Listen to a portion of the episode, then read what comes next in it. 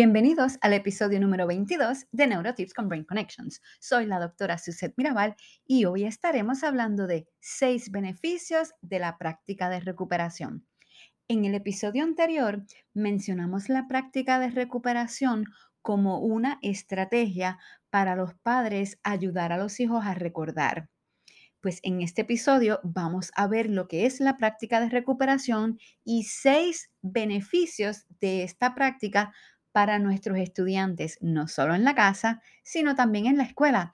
Además, son estrategias que si nosotros también somos estudiantes, podemos aplicar.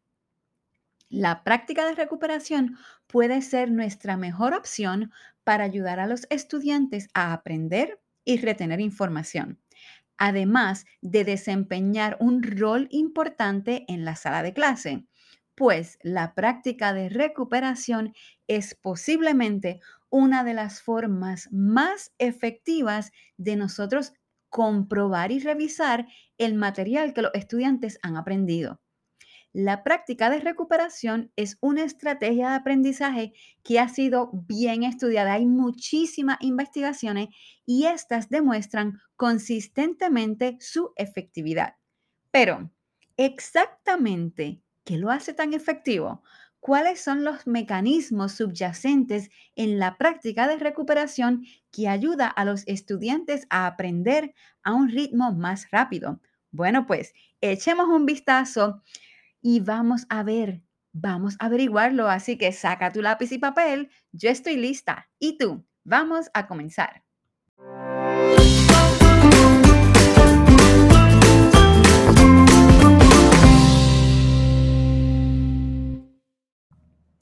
¿Qué es la práctica de recuperación? La práctica de recuperación es esencialmente el proceso de generar una respuesta a una pregunta. Ustedes ahora mismo deben de estar pensando, caramba, eso, es lo, eso lo hacemos todo el tiempo. Eso es lo que hace un maestro cuando le pregunta a los estudiantes, cuando damos una prueba corta, un examen. Y ustedes tienen toda la razón. Sin embargo, tenemos que ver la práctica de recuperación más allá de hacer preguntas. La práctica de recuperación no solo permite a los estudiantes probar cuánto han retenido de una determinada información, sino que también ejercita su recuperación de la misma, es decir, pone al estudiante a pensar. Muchas veces le hacemos preguntas a los estudiantes y no le damos oportunidad para que piensen sobre la respuesta. A veces en segundo los estudiantes levantan la mano, dan la respuesta y hubo algún estudiante que no le dio oportunidad de extraer de su memoria de largo plazo la información para recuperarla. Por lo tanto, debemos en una sala de clase o inclusive en la casa cuando estamos estudiando con nuestros estudiantes, permitirles tiempo para que busquen en su memoria de largo plazo la respuesta a la pregunta.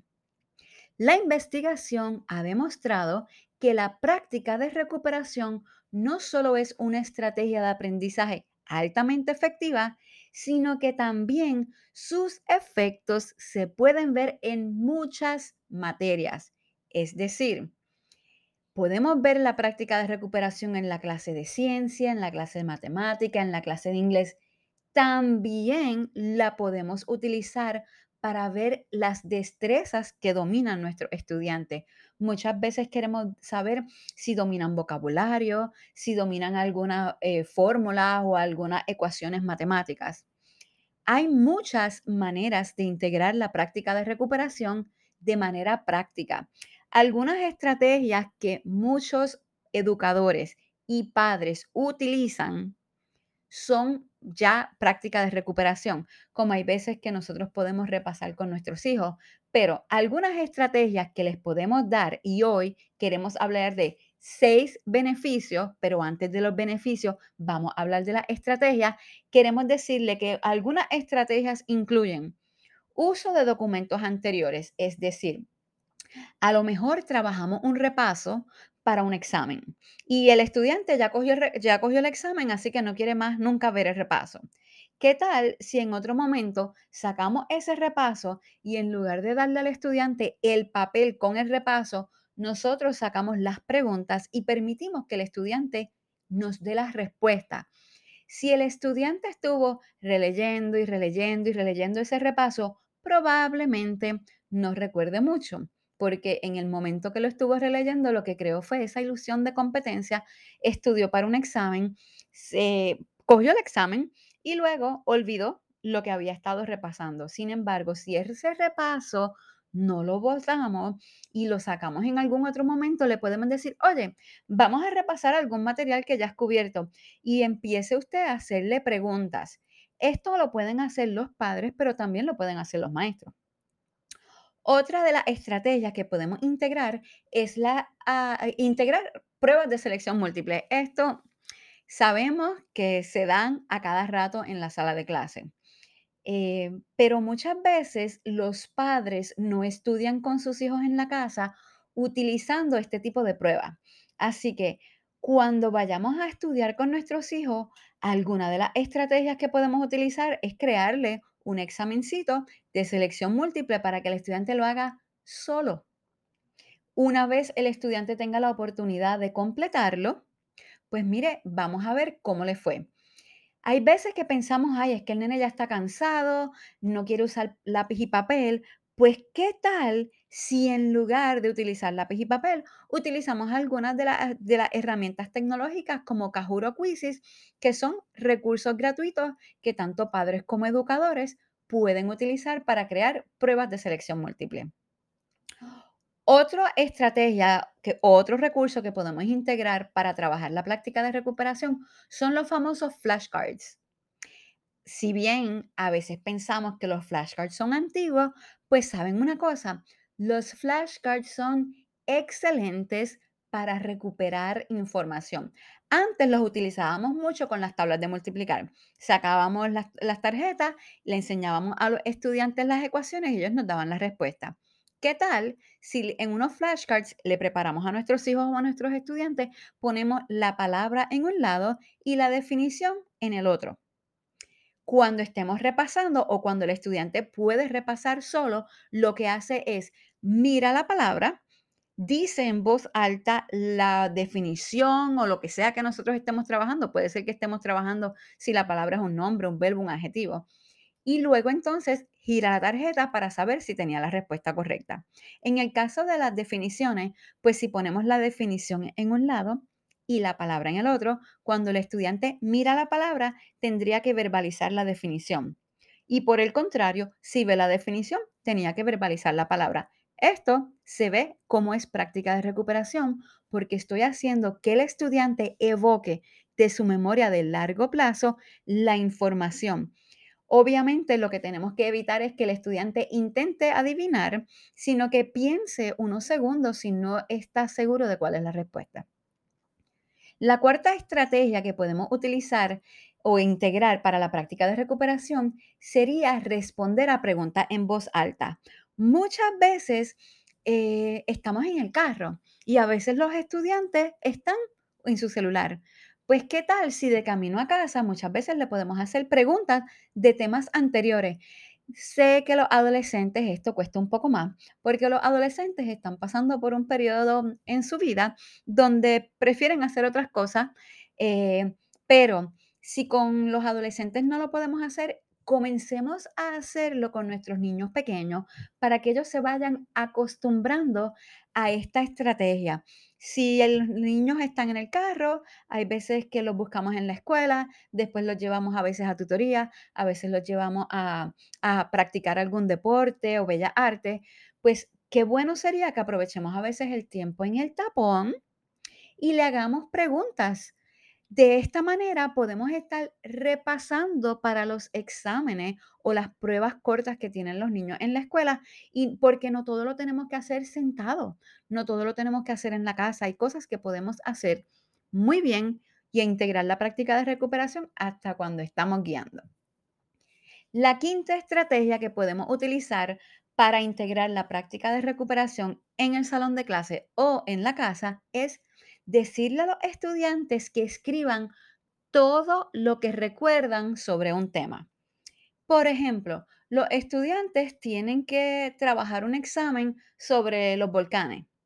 Pues, ¿qué tal si en lugar de nosotros hacerles muchas preguntas o darles una pruebita de selección múltiple en la casa para estudiar, le decimos, mira, coge este papel en blanco y escribe todo lo que recuerdas sobre los volcanes.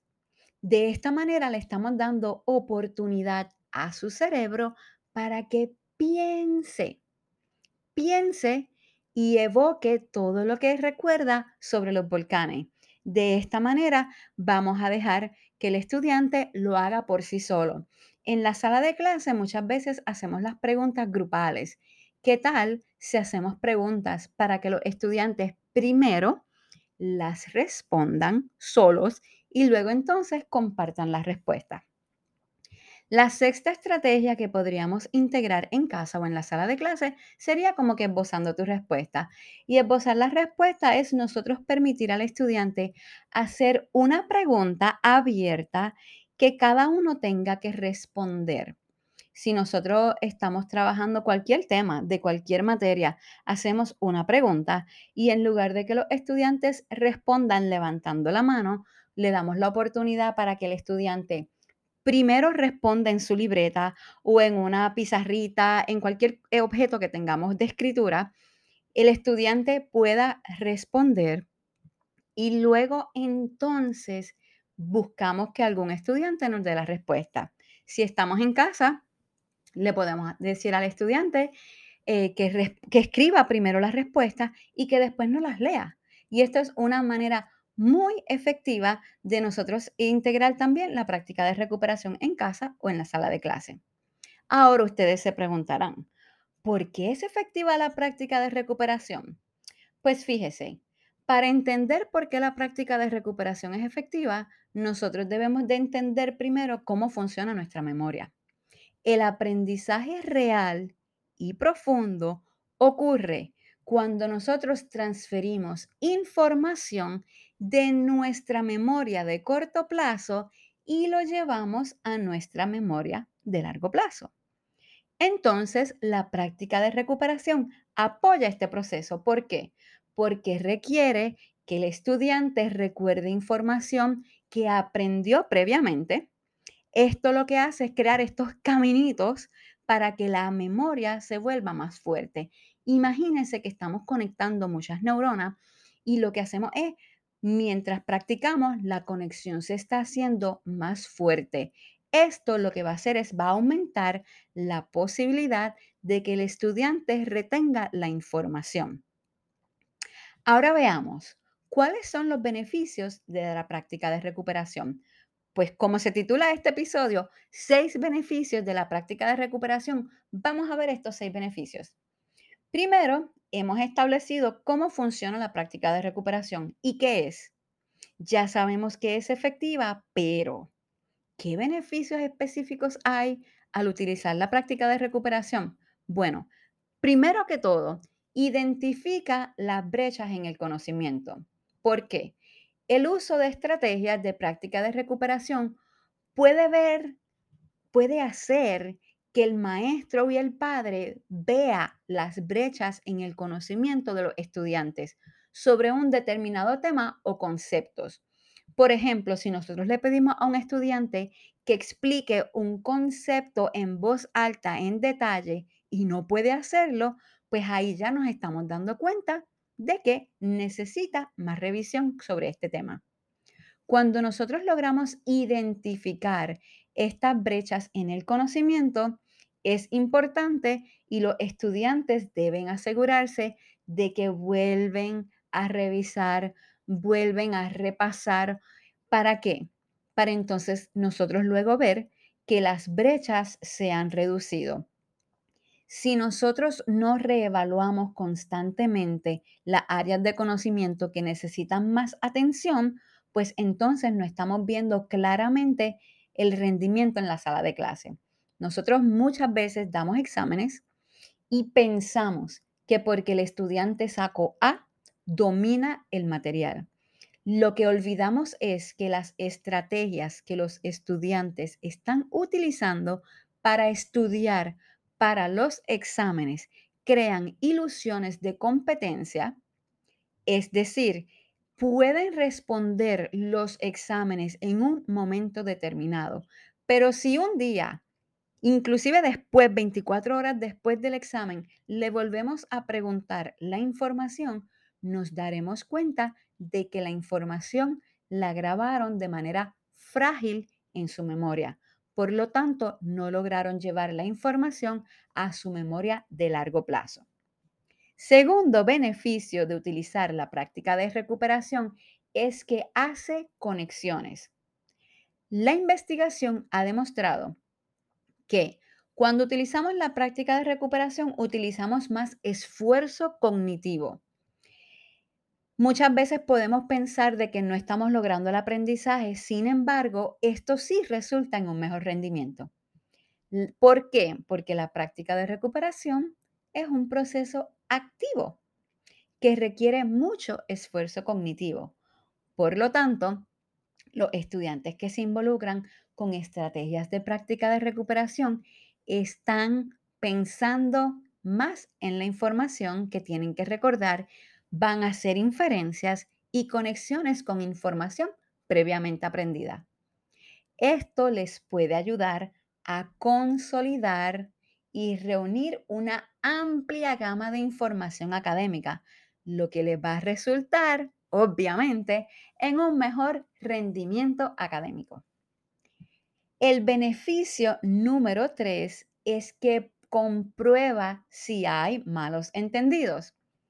De manera similar a la identificación de brechas en el conocimiento, la práctica de recuperación es capaz de señalar claramente a los estudiantes si han entendido mal un determinado concepto.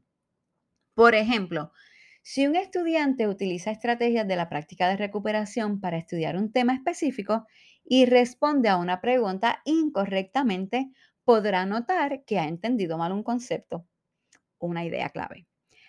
Cuando identificamos los malos entendidos, estamos viendo que esto es vital para nosotros asegurarnos que los estudiantes entienden un concepto. Si el estudiante no puede explicar un concepto, eso es sinónimo que no ha entendido.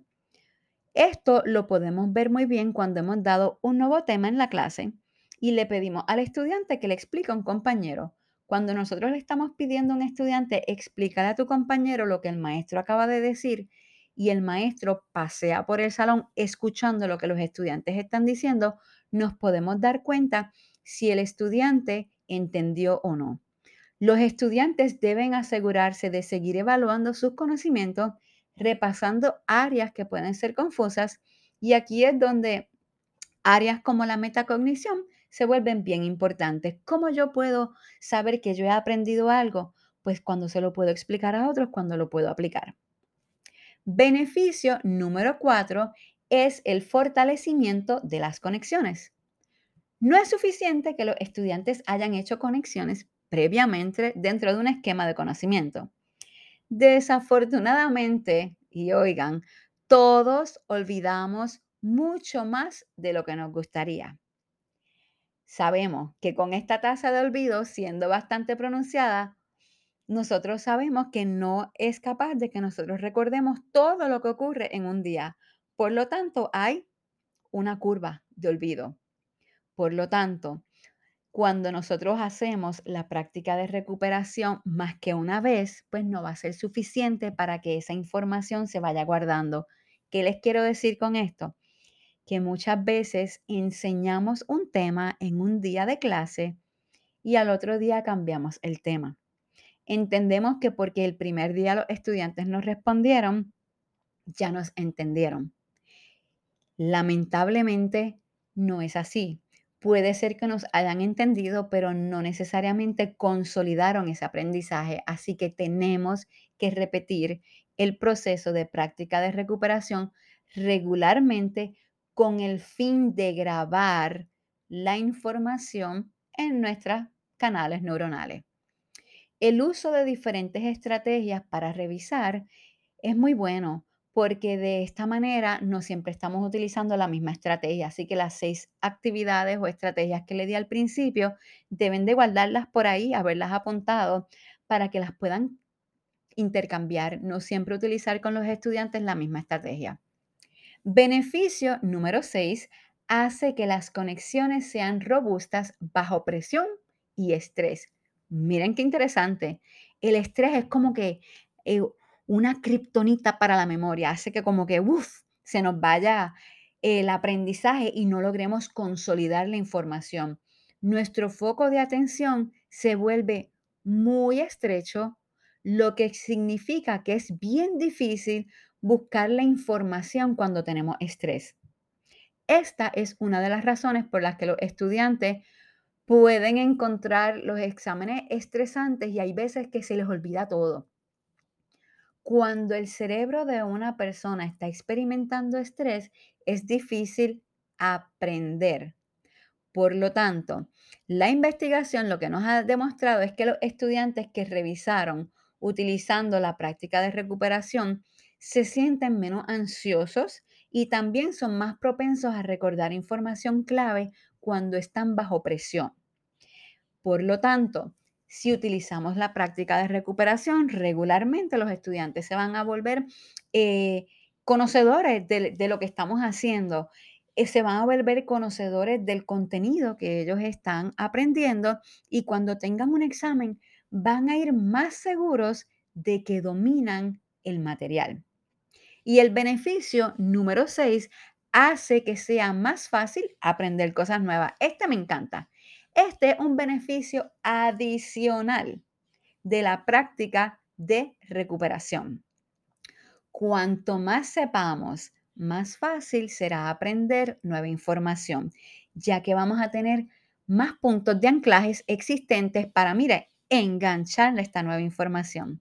Así que como la práctica de recuperación es una de las formas más efectivas y eficientes para aprender cosas, también nos va a proporcionar esa zapata sólida para el aprendizaje en el futuro.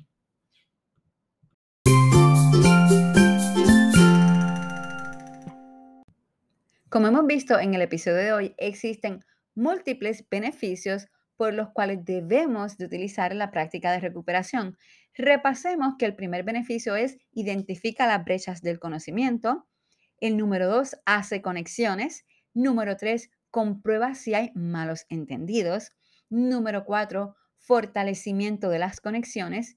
Número cinco, hace que las conexiones sean robustas bajo presión y estrés.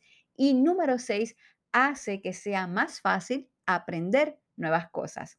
La práctica de recuperación claramente es una estrategia altamente investigada y altamente efectiva para ayudar a nuestros estudiantes a aprender información. En general, la práctica de recuperación hace que el aprendizaje sea más eficiente y ayuda a los estudiantes de varias maneras, desde identificar esas brechas en el conocimiento hasta hacer y fortalecer conexiones. Esto a su vez los ayuda a desempeñarse mejor en diferentes situaciones. Como con cualquier cosa, por supuesto, es posible hacer mal la práctica de recuperación. Siempre se necesita una cuidadosa consideración en torno a la implementación, pero si se hace bien, puede resultar ser la estrategia más beneficiosa para el aprendizaje de los estudiantes. Si quieres aprender más sobre la práctica de recuperación, te recomiendo el libro Powerful Teaching de Pooja Agarwal y Patrice Bain. También te invitamos a la segunda jornada internacional de neurociencias, los sentidos y las emociones, pilares del aprendizaje, que se llevará a cabo el 14 y 15 de octubre de 2022 en el Embassy Suites en Isla Verde tendremos nuestra versión presencial y en línea. Además, ya publicamos nuestros módulos Secretos del Cerebro Adolescente y Enseñanza Centrada en el Cerebro, los cuales tienen horas de educación continua aprobadas para diversas profesiones de la salud. Puedes buscar más información en nuestra página www www.brainconnections.co. Recuerda que puedes seguirnos en nuestras redes sociales, Facebook, Instagram y LinkedIn. Si te gustó este episodio, compártelo con tus amigos. Hasta la próxima.